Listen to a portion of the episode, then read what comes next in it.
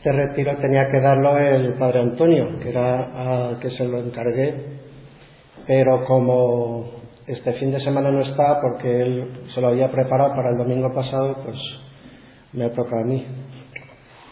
Así que lo siento por vosotros, pero creo que ha sido cosa de don Grati. Mm, por cierto, he recuperado este crucifijo que lo suelo tener en, los retiros porque se lo habían colocado a don Grati y, yo creía que, estaba allí ya con él para siempre, pero Carmen lo, lo recuperó a tiempo. Pero bueno, yo, yo tan contento, digo, sí. Sí, sí, con el, que murió estaba así agarrado con él. El suyo eh, me lo regaló a mí hace tiempo, el, que tenía él. Y yo se lo regalé luego a, Juan Miguel, así que supongo que lo tendrá él. Estamos en el mes de noviembre, que es el mes de los difuntos. Mm, Quería cambiar un poco porque aunque cada año me ha tocado a mí casi siempre dar este retiro y de un año a otro se olvidan las cosas, pero quería cambiar porque yo suelo dar siempre en noviembre la meditación de la muerte o del purgatorio y como ya la he dado otros años, pues digo voy a cambiar un poco sin desviarme mucho, pero Digo, como ya lo he dado hace un año, hace dos, van a decir que no sabe hablar de otra cosa. Así que nada. Y digo, ¿de qué les puedo hablar? Bueno, pues relacionado con la muerte, es muy práctico de vez en cuando hablar de la mortificación, porque, como dice San Ambrosio, en una carta que escribe con motivo de la defunción de un ser querido, Dice, el cristiano debe procurar morir todos los días, prepararse para la muerte, desapegándose de las cosas de la tierra que un día va a dejar.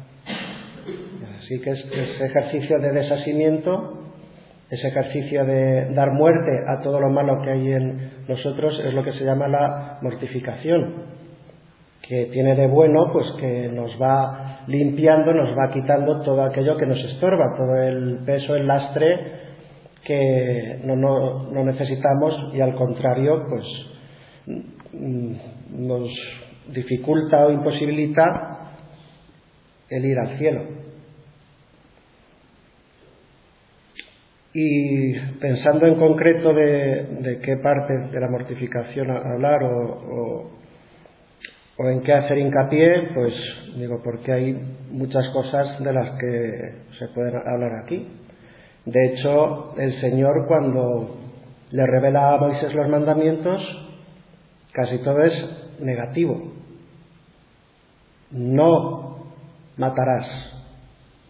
Pues hay que tienes que mortificar en un montón de cosas. Como dice Jesús, pues no, no solo es no matarás, sino el que insulta a su hermano, pues ya está, pues hay que mortificarse en, insultar, en pensar mal, en hablar mal. No cometerás actos impuros, pues hay que mortificarse pues también en unas cuantas cosas. No mentirás, pues también anda que no hablamos de más O sea que para cumplir los mandamientos necesitamos mortificarnos en muchas cosas que nos hacen daño. Y una de las cosas que yo creo que nos hace más daño es en pensar mal, pensar mal de los demás. Por eso en esta primera meditación quería hablar de los juicios temerarios, que son los que hacemos en contra del prójimo y muchas veces sin fundamento. Y yo creo que nos hace especialmente daño porque va contra la caridad. Hoy en el Santo Evangelio vamos a ver cómo Jesús, en respuesta a aquel hombre que le pregunta cuál es el principal mandamiento, el primero pues le responde amar a Dios sobre todas las cosas y al prójimo como a ti mismo. La caridad es el resumen de la ley. Y los juicios temerarios hacen mucho daño a la caridad. Porque en tu corazón desprecias a un hermano, a un vecino, al prójimo. Y eso, en cierto modo, lo mata en tu interior. No digamos si sale fuera de ti y lo vas comentando por ahí. Este tío es un tal un cual, ya ponemos etiquetas y, y etiquetas negativas.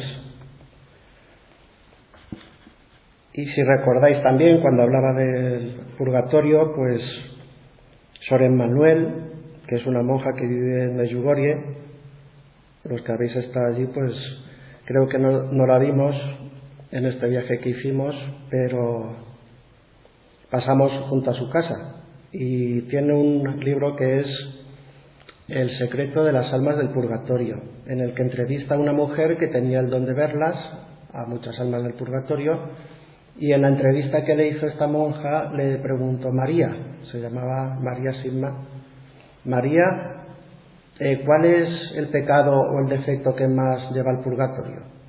Y respondió, pues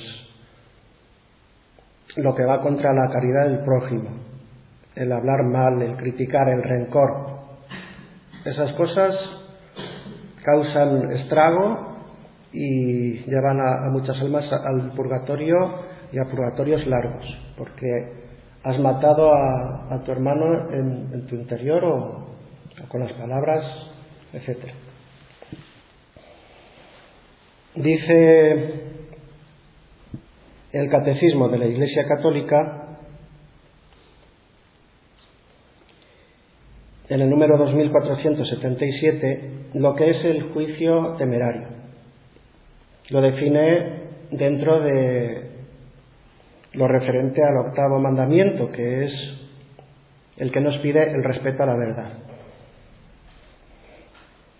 Y como el juicio temerario pues es en, cierto modo la mentira contra el prójimo, porque te inventas cosas de él que no son, pues dice así, el respeto de la reputación de las personas prohíbe ya vemos aquí la mortificación, que es lo que prohíbe, lo que no hay que hacer, lo que hay que evitar, lo que tienes que matar en ti, porque es malo. El respeto de la reputación de las personas prohíbe toda actitud y toda palabra susceptibles de causarles un daño injusto. Por ahora se refiere a actitud y palabra. Pero luego dice, se hace culpable de juicio temerario, y ya aquí define lo que es, el que incluso tácitamente, tácitamente quiere decir en silencio, en tu interior, sin que lo manifiestes, admite como verdadero, sin tener para ello fundamento suficiente, un defecto moral en el prójimo. O sea, tú ya admites en tu interior como verdadero, este es defectuoso por esto y por esto, o por lo que sea. En la Biblia vemos bastantes casos en los que eh, se dan juicios temerarios y como consecuencia injusticias.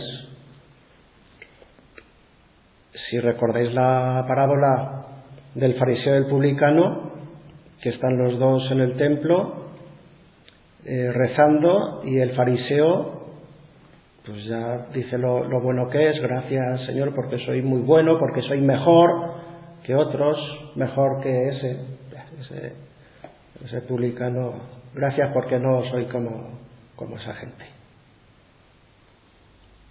Pues eso es un juicio temerario. Ese no, no salió justificado. Sin embargo, el publicano, que no se mete con nadie ni con el fariseo, pues sale justificado. El padre Mendizábal, cuando hablaba de esta parábola, muy gracioso, decía que la actualizaba y que ponía en vez de dos, tres personajes. Y como era en una charla para seminaristas, decía pues tres sacerdotes que están rezando. El cura viejo, el cura joven y el cura sin más. Y se llega el cura viejo y empieza a rezar, gracias Señor, porque nací antes del concilio, Gracias porque me he todo el derecho canónico y no toco la guitarra, como esos jóvenes sacerdotes pajareros que están con cosas raras. Y yo, en cambio, siempre he vestido la sotana y no esos que mira cómo van y qué pelos. gracias, Señor, gracias. Yo, luego llega el cura sin más, dice, Señor, mira,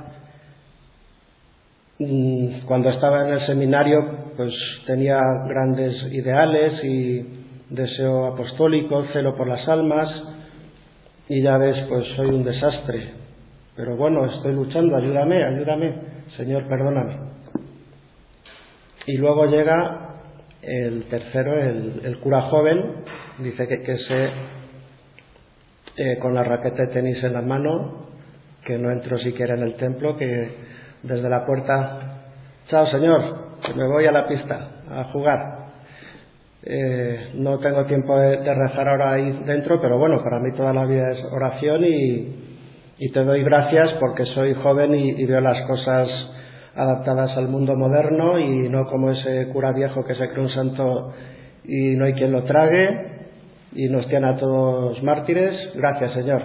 Yo soy un desastre, estoy lleno de goteras, pero, pero tengo una virtud que es la sinceridad, yo lo reconozco que ese cura viejo no lo reconoce, lo que tiene. Bueno, pues en esta parábola dice el padre Mendizábal que el que sale justificado es el que no se mete con nadie, el que no juzga a nadie. El segundo, el que se mira a sí mismo, sus defectos, sin preocuparse de lo que hagan mal los demás. Ni se exalta a sí mismo, ni nada. El cura viejo, pues yo me sé todo el derecho, yo he visto, etcétera. Y es que es muy difícil cumplir lo que nos pide Jesús, porque aparte de la bienaventuranza, ah, perdón, que me confundió, dice, no juzguéis para que no os juzguen, no juzguéis y no seréis juzgados, porque con el juicio con que juzguéis seréis juzgados, y con la medida con que midáis se os medirá. ¿Cómo es que miras la brizna que hay en el ojo de tu hermano y no reparas en la viga que hay en el tuyo? ¿O cómo vas a decir a tu hermano, deja que te saque la brizna del ojo, teniendo la viga en el tuyo? Hipócrita, saca primero la viga de tu ojo y entonces podrás ver para sacar la brizna del ojo de tu hermano. Esta frase conocida de Jesús, aunque nos la sabemos, pero en la práctica muchas veces la reemplazamos por otra máxima mundana, porque Jesús nos dice no juzguéis y no seréis juzgados y nosotros muchas veces nos dejamos llevar por piensa mal y acertarás. Y a lo mejor dice uno, ah, yo es que casi siempre acierto. Pienso algo mal de fulano y doy en el clavo pues estás haciendo mal porque no lo tienes que hacer. No juzguéis. No dice Jesús, no juzguéis mal. Dice, no juzguéis. No te metas en la conciencia del otro.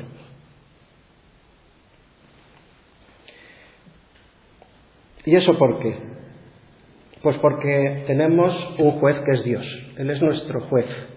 Él es quien nos va a dar a cada uno según los méritos, según nuestras obras. Y por eso dice el apóstol Santiago el Menor en su canónica, no habléis mal unos de otros hermanos.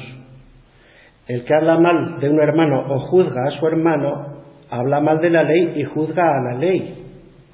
Y si juzgas a la ley, ya no la estás cumpliendo, eres su juez. Uno solo es legislador y juez, el que puede salvar o perder. En cambio, ¿tú quién eres para juzgar al prójimo? Santiago capítulo 4. Y también eh, San Pablo en la carta a los romanos en varias ocasiones nos invita a no juzgar al prójimo.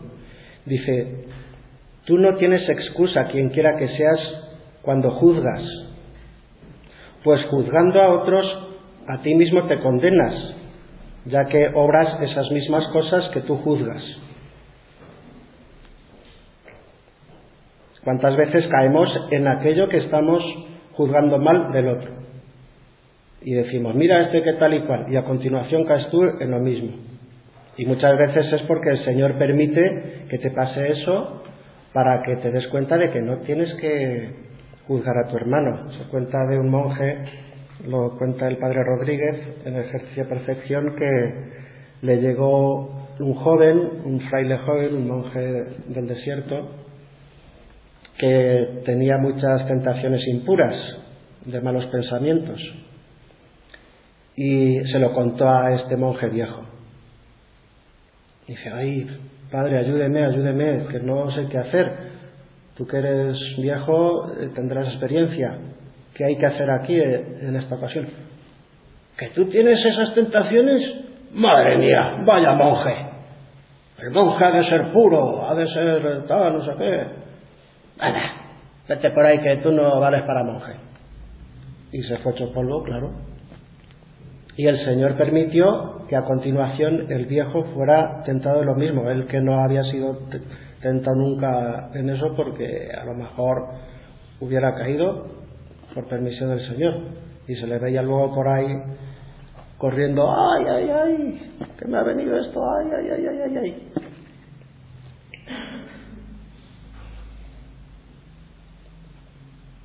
Muchas veces juzgamos por qué hace o por qué no hace. ¿Y cuántas veces del cura, del sacerdote? ¿Por qué habla con las mujeres? ¿Por qué no habla con las mujeres? Porque dice la misa muy larga, porque la dice muy corta, muy rápida, o lo que sea. Y dice el Señor, no toquéis a mis ungidos, dice en el Salmo 104. En el libro de el mensaje del corazón de Jesús a las almas pequeñas mm, que se dio pues comenzó esta revelación a una mujer belga Margarita Echebremont en los años 60 cuando después del concilio estaba la iglesia pues muy alterada los sacerdotes en crisis muchos y empezaron las doctrinas y los comportamientos pues contrarios a la dignidad sacerdotal. Y le decía el Señor a Margarita no juzgues, no juzgues a esos sacerdotes. Tú reza por ellos. No los critiques. Son mis aunque un sacerdote empiece a decir herejías aunque se quite el clerimán aunque haga lo que haga no juzgues Dice San Pablo, el que come no desprecie al que no come, en la carta a los romanos. Y el que no come tampoco juzgue al que come, pues Dios le ha acogido. Dice, porque a algunos pues les gusta ayunar, pues el que no ayuna, que no juzgue al que ayuna. Y el que ayuna, que no juzgue al que no ayuna. Los dos son hijos de Dios. ¿Quién eres tú para juzgar al criado ajeno? Es también hijo de Dios. Y también dice en el mismo capítulo 14 de la carta a los romanos, tú, ¿por qué juzgas a tu hermano? ¿Y por qué desprecias a tu hermano?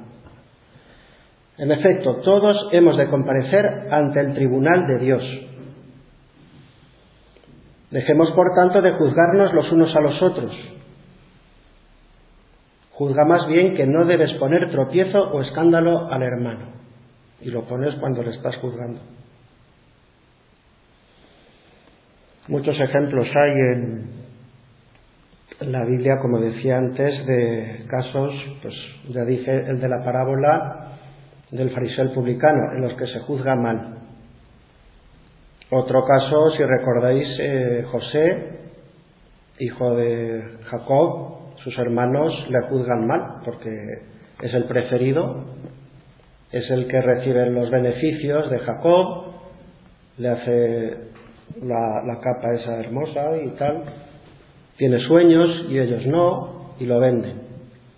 Pero es que en su vida, también cuando ya está esclavo en Egipto y la mujer de Putifar intenta abusar de él y él no, no se deja, pues ella lo amaña para que parezca culpable. Y entonces se queja a su marido, mira, tu esclavo, lo, lo que ha hecho. Y había sido ella. Y Putifar, ¡ah! a la cárcel. Un pobre, que no había hecho nada. Pero es que le pasa continuamente a Jesús. Porque cuando cura en sábado, ojo, en Juan 7 dice a los fariseos, ¿os irritáis contra mí porque he curado a un hombre entero en sábado? No juzguéis según la apariencia. Juzgad con juicio justo. No os dejéis llevar por la apariencia. Parece que ha quebrantado la ley. Y sin embargo está practicando la misericordia.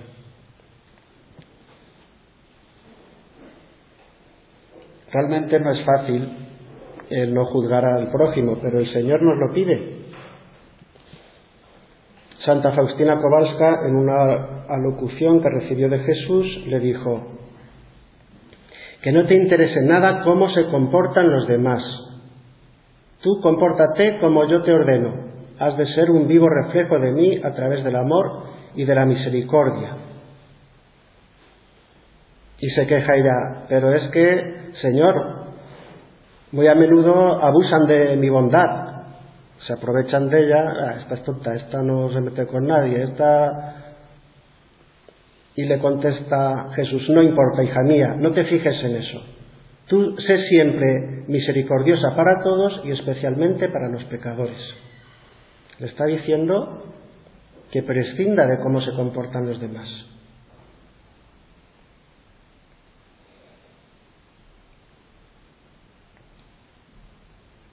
Voy a contar algunos casos de, de los padres del desierto y otros santos, de, cómo lo vivían y ejemplos para que aprendamos a no juzgar.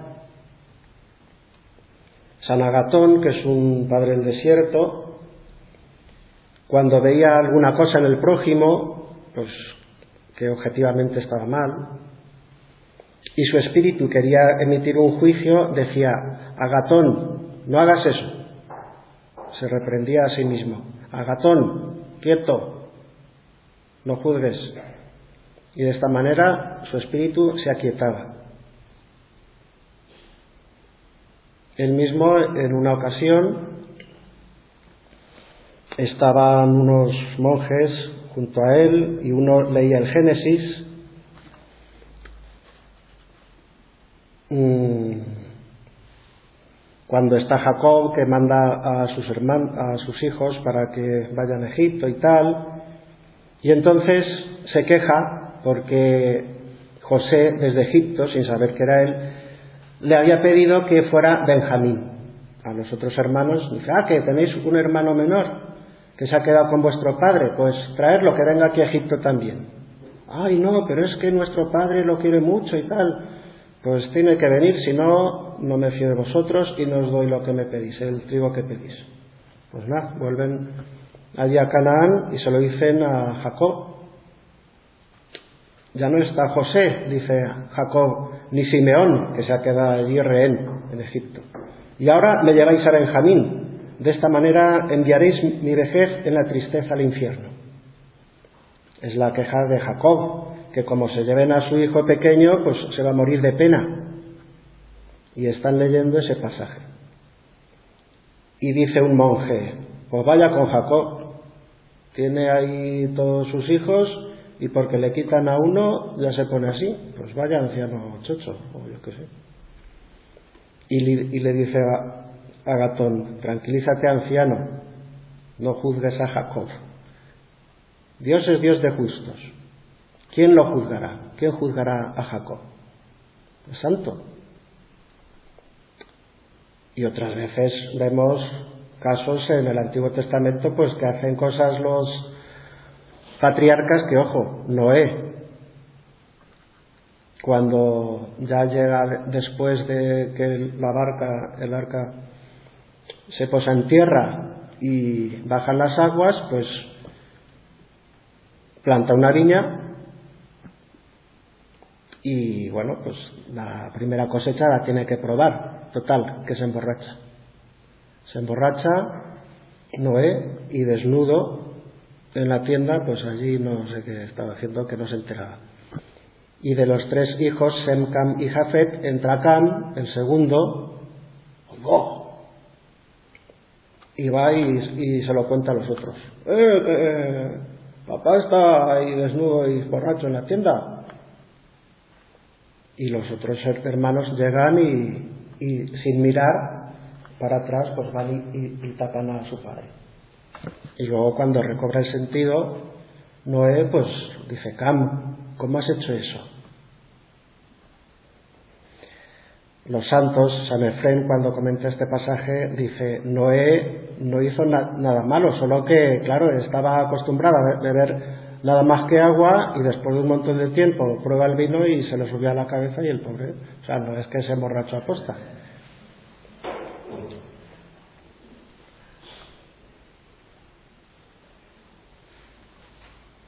Otro padre del desierto, San Moisés el etíope, decía, el hombre debe morir respecto de su prójimo para no juzgarlo en nada.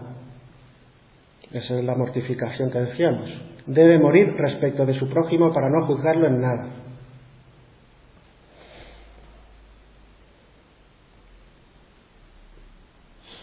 Y bueno, decía San Agustín que el, buen cristiano no juzga porque reza el Salmo 50, el miserere, y dice, Señor, yo reconozco mi culpa, tengo siempre presente mi pecado.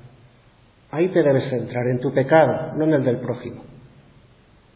Y San Moisés el etíope tomaba pie del pasaje de la muerte de los primogénitos de Egipto para explicar esto.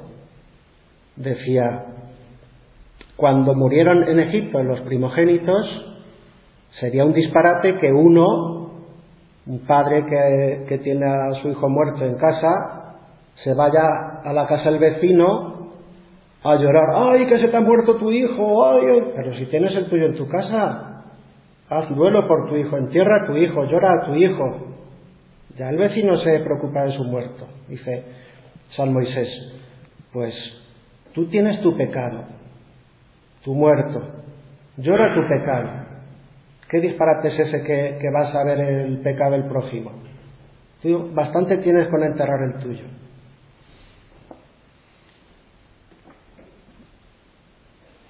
San Bernardo dice, aunque vierais incluso cosas malas en el prójimo, no juzguéis al instante, sino más bien excusadle en vuestro interior, excusad la intención. Dice, a lo mejor tenía intención buena y, le ha salido mal. Excusad la intención si no podéis excusar la acción. La acción a lo mejor es objetiva. Este cura que llega tarde a misa, que es impuntual, o fulano que, que sea. Pues aunque sea una cosa objetivamente mal hecha, pero la intención a lo mejor es buena. Dice, o pensar que lo habrá hecho por ignorancia, a lo mejor es que no lo sabe, a lo mejor él tiene la hora del reloj pues eh, atrasada. Y dice, y si la cosa es tan clara que no la podéis disimular, aun entonces decid para vuestros adentros, ¿será que ha tenido una tentación muy fuerte? Y pobrecillo. Siempre pensar bien. Santo Tomás de Aquino dice que cuando uno juzga al prójimo, muchas veces se engaña. Uno, no tienes los suficientes elementos de juicio. No es solo que Jesús te pide que, que no juzgues, es que ni aunque sea Sherlock Holmes, que lo sabía todo de, todos, pues cuántas veces te, te, equivocarás. Yo cuando leí Sherlock Holmes que me gustó mucho Estudio en Escarlata, que es la, primera obra de Doyle sobre Sherlock Holmes. Digo, jolín, este tío, madre mía, te anima a fijarte en las cosas de los demás y descubres, yo empecé a fijarme en, las cosas del prójimo y digo, madre mía, si este tío ha estado aquí, ha pasado por allá, no estoy juzgándole, pero pero también me di cuenta que Sherlock Holmes se equivocaba. Digo, pero si, si Sherlock Holmes, que es el mejor, se equivoca, pues, en fin, no es el mejor ejemplo, pero bueno.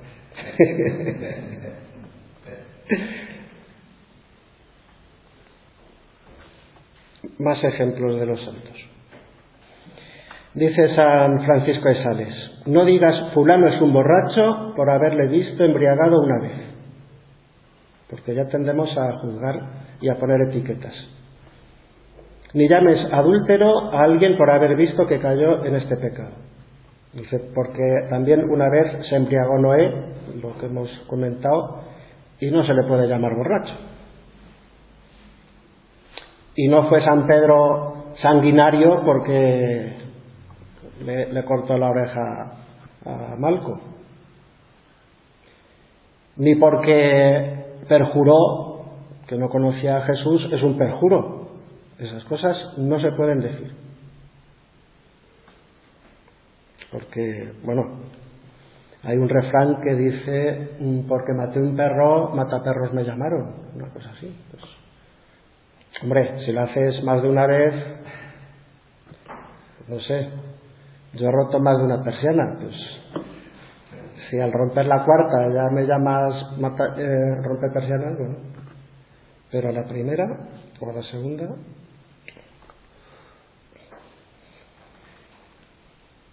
Dice el cura de Ars, que tiene un sermón sobre los juicios temerarios. La causa de tantos juicios temerarios es el considerarlos como cosa de poca importancia.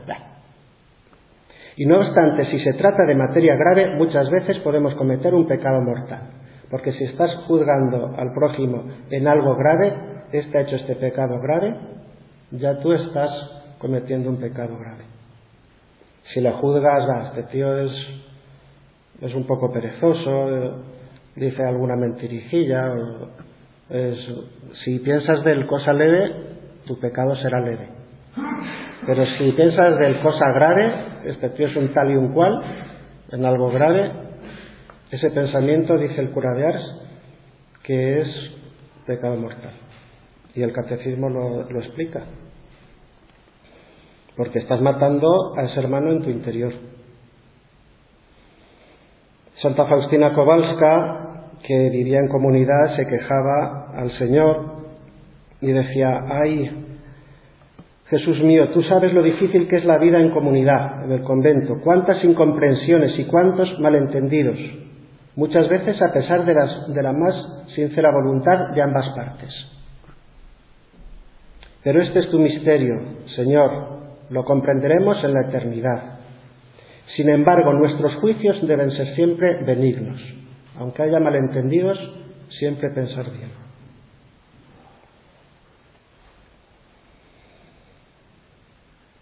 San Francisco de Asís en una ocasión ya estaba ciego porque, si recordáis, tenía el don de lágrimas, lloraba mucho pensando en la pasión de Cristo, le daba mucha ternura y esos lloros casi continuos pues le dejaron ciego y ya estaba viejo y, ciego y tenía un hermano, un fraile que le estaba cuidando y no me acuerdo que le pidió agua o algo y dice, hermano, tráeme un poco de agua y el hermano ahí quieto.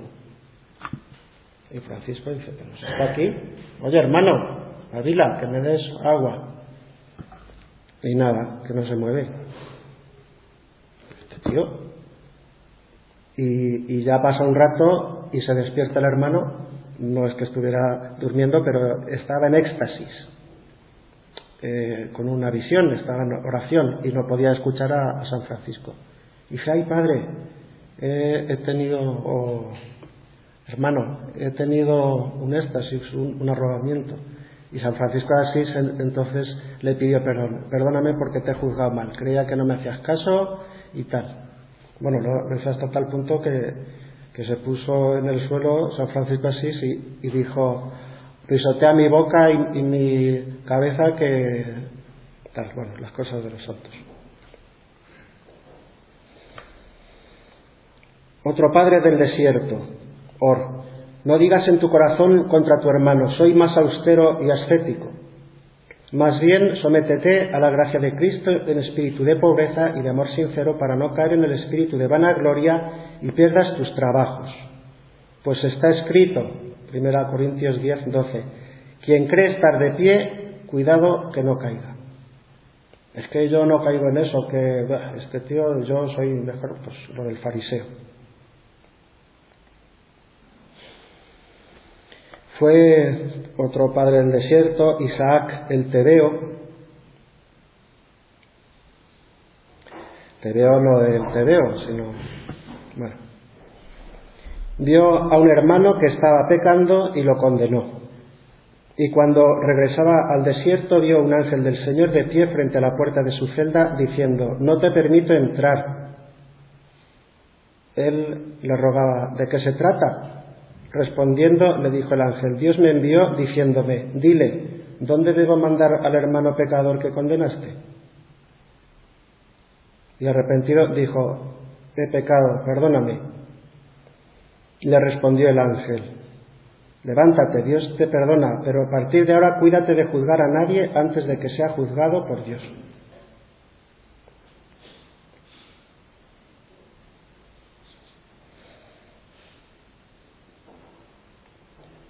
San Pastor Abad, otro padre del desierto, decía que debemos aborrecer el mal y el mal que debemos aborrecer principalmente es nuestro propio pecado dejarnos del, prójimo, que es lo que decíamos antes.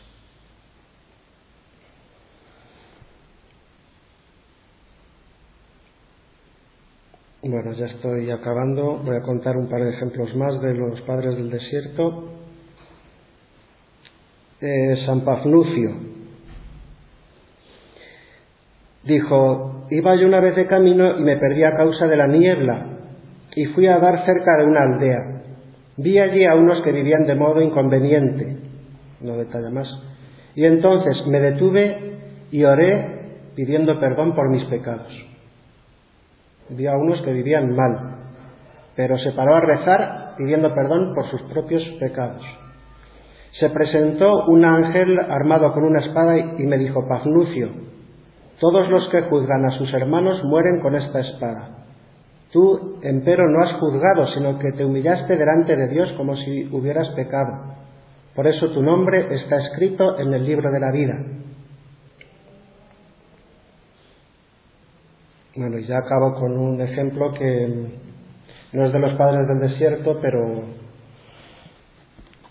es parecido, porque estos padres del desierto, como decía aquel de la parrilla, que pasando revista de tiendas en el campamento, vi que tenía ahí, pues en medio de la tienda, unos calzoncillos sucios y yo pasaba limpieza. Y digo, pero hombre, ¿cómo tenéis esto así? ¿Sois el grupo de mayores? Y me contestó uno, si es que tiene que haber gente para todo. Pues los monjes también había gente para todo. Este no era monje, pero me gusta este ejemplo y por eso os lo voy a contar. Se dice de un hombre que se estaba muriendo, ya estaba muy mal, y rodeado de, algunos conocidos y familiares, y estaba muy alegre, muy contento, y uno que era bastante rígido en su fe le dijo, ahora tenías que preocuparte porque vas a ser juzgado, ya no te queda nada. ¿Cómo es que estás así? Pide perdón a Dios por tus pecados, que Dios te va a juzgar y el juicio de Dios es terrible. Los ángeles tiemblan ante Él y Él está pancho. Y dice, pero ¿por qué estás así? ¿No tienes miedo al juicio? Y contestó, yo no voy a ser juzgado ¿Cómo que no vas a ser juzgado? No, porque dice Jesús, no juzguéis y no seréis juzgados. Yo no he juzgado nunca a nadie. Yo me he quedado con mis pecados, le he pedido perdón a Dios y Él dijo, no juzguéis y no seréis juzgados. Como yo no he juzgado, yo no voy a ser juzgado. Y se murió tan pancho.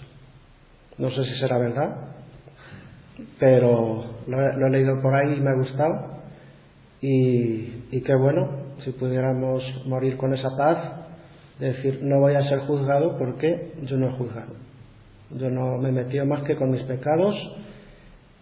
Y bueno, sí quería aclarar, antes de terminar, que a veces hay que juzgar, pero solo el que tiene la responsabilidad de hacerlo, el padre con sus hijos. Hombre, tienes que juzgar el profesor con sus alumnos, el juez en el juicio.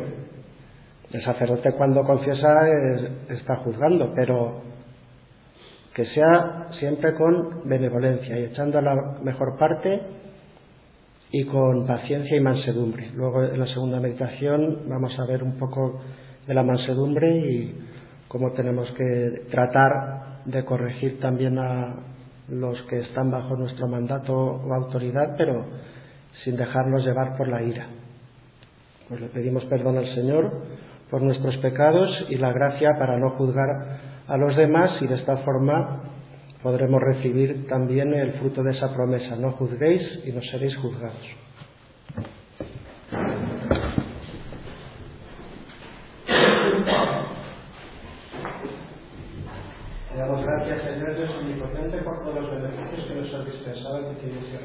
σίγουρα για τους ήρθους επόμενους. Μια για να εγκεκάνει για τις εταιρείες των φίλων, με δίκα του έλεξας τα ανασφέρεις, η ελίτσα σου συμφούνται και η ελίτσα σου. Σαν τα Μαρία μάθε Υιός, πρόεδρο των σώντων και καθές, άρα και άρα και σώμα. Gloria al Padre, y al Hijo, y al Espíritu Santo,